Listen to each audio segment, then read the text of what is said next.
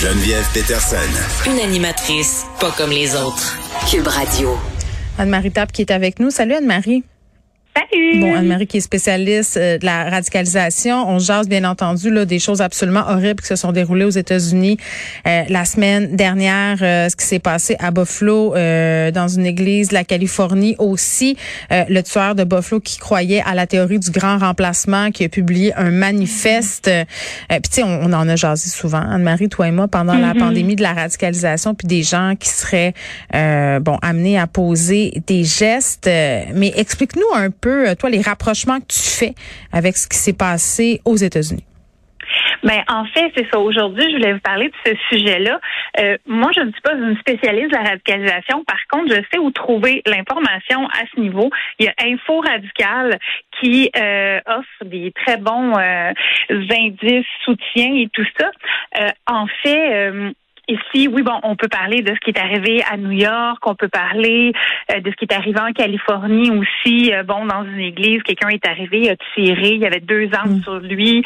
Euh, c'est pas sans rappeler ce qui est arrivé aussi à la mosquée de Québec ou euh, le décès de l'adjudant Patrice Vincent à Saint-Jean-sur-Richelieu en 2014. En fait, euh, directement sur le site du Centre de la prévention de la radicalisation menant à la violence. Euh, on nous parle de quatre types de radicalisation, puis j'avais envie de vous en parler un peu, puis vous allez voir, on peut faire des, des rapprochements ou des liens avec des situations qu'on a pu voir dans l'actualité ou vivre personnellement, tout dépendant euh, de ce qui s'est passé dans nos vies dans les dernières années. Donc, euh, premièrement, il y a l'extrémisme de droite qu'on connaît, qu'on voit, euh, on relie ça à des mo- à des motifs qui sont bon euh, racistes, ultranationalistes. Quand les gens sentent le besoin de défendre violemment finalement une nationalité ou tu sais, il y a- a rien là de défendre sa nationalité, sa nation et tout ça, mais c'est quand il y a le volet de violence qui embarque qu'on parle d'extrémisme. Donc voilà. Ensuite, ça peut être aussi euh, des extrémismes politico-religieux. On en a vu également, bon, cette forme-là, ça le dit un peu dans le titre, c'est ce qu'on veut défendre, encore une fois par une action violente. Euh, on, il essaie de défendre une identité religieuse ou une culture religieuse qui se sentirait rabaissée ou attaquée au niveau de ses valeurs, mais aussi au niveau de leurs droits. Euh, troisièmement, il y a l'extrémisme de gauche. On en entend moins parler, euh, mais tout ce qui est dans les pôles extrêmes est aussi dangereux. C'est une forme de radicalisation qui se trouve surtout auprès des gens qui sont contre les inégalités sociales. Euh, là, on parle donc du, du sexisme, la misogynie, le capitalisme. C'est très bien d'être contre ça, mais encore une fois, c'est l'aspect de la violence pour défendre. C'est toujours ça dans, dans tous les types de radicalisation, c'est-à-dire quand on peut considérer que quelqu'un fait d'un mouvement radical ou c'est radicalisé, c'est quand il y a des idées de violence ou une planification ou un geste de violence qui est commis au nom de ces idéaux-là? Est-ce que c'est ça? Ben, de ce que j'en ai compris et lu euh, un peu partout, en effet, c'est lorsqu'il y a violence. Et je trouve ça intéressant que tu parles justement de planification. Ouais. Euh, parce que oui, il y a une planification qui vient avec euh, la radicalisation lorsqu'il y a des actes qui sont posés parce que c'est réfléchi, c'est calculé, euh, comme celui bon de, de de Buffalo. Il a fait quoi euh, 300 kilomètres pour se rendre jusque là-bas. Là, Ouais. il aurait eu le temps de changer d'idée, il aurait eu le temps de ne pas partir sa caméra pour faire une projection live sur Twitch. Tu sais qu'il avait Euh, écrit le mot en haine euh, sur son arme, C'est incroyable, hein? sur le canon de son arme. c'est énorme là à quel point cette personne-là était euh, radicalisée et connue d'ailleurs pour des propos comme ça. Euh, sinon, la dernière forme d'extrémisme, c'est l'extrémisme à cause unique. Encore une fois, ça le dit, euh, c'est lorsqu'il y a une seule cause qui est euh, comment dire, défendue. Donc, ça peut être euh, l'extrémisme environnemental pour le droit des animaux, euh, des mouvements antiféminisme, homophobes, transphobes euh, et tout ça. Puis je dis mouvement, mais ça peut être une seule personne Mm. qui se radicalise aussi. Là. On, on l'a vu euh, à travers bon le temps malheureusement au Québec aussi. Mm.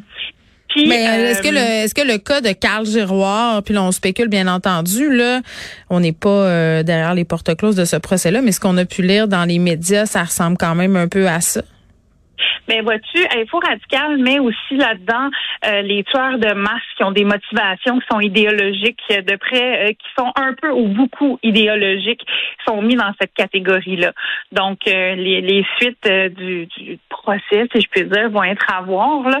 Mais, tu sais, Mais on a quand même appris que c'était un plan qu'il avait en tête depuis son adolescence, qu'il avait l'impression de pas faire partie de cette société-là, de même devoir faire un mm-hmm. ménage. Lui aussi a parcouru par ailleurs de nombreux kilomètres pour aller le 31 octobre tuer des gens dans le vieux Québec. Il avait un déguisement, il avait commandé des choses sur internet. Oh, ça ressemble drôlement à ça là.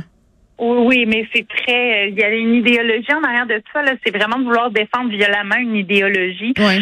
Euh, puis, euh, non, dans le cas, là. Dans le cas du tueur de, de Buffalo, puis de ce qui s'est passé euh, en, Californie, là, je parlais du manifeste tantôt. C'est des, des mhm. gens. la théorie du grand remplacement, c'est une théorie qui est mhm. liée à l'extrême droite?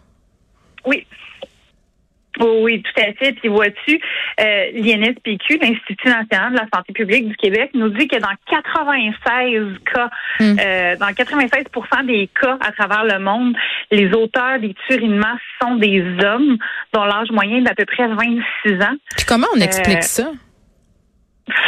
Pour vrai, il faudrait vérifier avec un, psychologue à savoir tout ce qui peut se passer dans la vie des jeunes hommes, une incompréhension, mmh. une gestion des sentiments pourrais pas dire, mais sauf quand c'est dans des cas de, de tuerie scolaire, l'âge moyen est de 16 ans. C'est épouvantable. C'est épouvantable. incroyable. Oui, hein? puis bon, il y a eu des événements là, récemment parce que souvent, euh, bon, ça donne des idées à d'autres, des fausses alertes dans des écoles. Euh, mm-hmm. L'école de ma fille a été fermée une journée parce qu'il y a eu des menaces sur les médias sociaux, mais ça, c'est des gens qui voient ces choses-là à la télé, qui font, euh, se disent, on, va faire la même chose. Au Québec, parce que plusieurs années, on n'a pas pris au sérieux la question de la radicalisation. Je pense qu'avec la pandémie, on, on est rendu ailleurs. Est-ce qu'il y a des organismes qui sont présents pour prévenir puis contrer la radicalisation? Ben oui, tout à fait. Au Québec, on est quand même chanceux là-dessus. Je m'explique.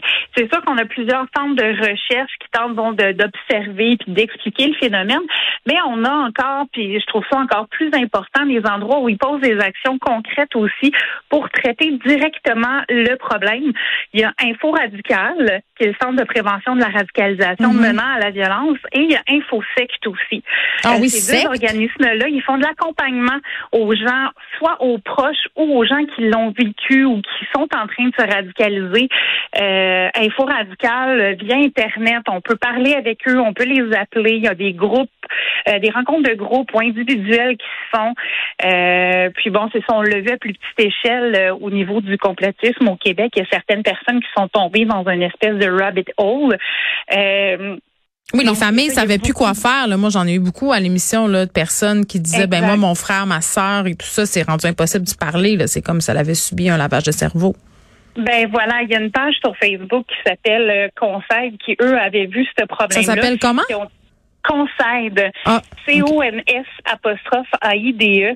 Et eux, ce qu'ils faisaient, sans poser de gestes pour aider les gens, ils référaient à des endroits gratuits pour du soutien psychologique gratuit selon la région administrative et entre autres souvent à InfoSect et Info Radical puisque eux ont la main d'œuvre, ont hmm. l'expertise pour pouvoir aider aussi.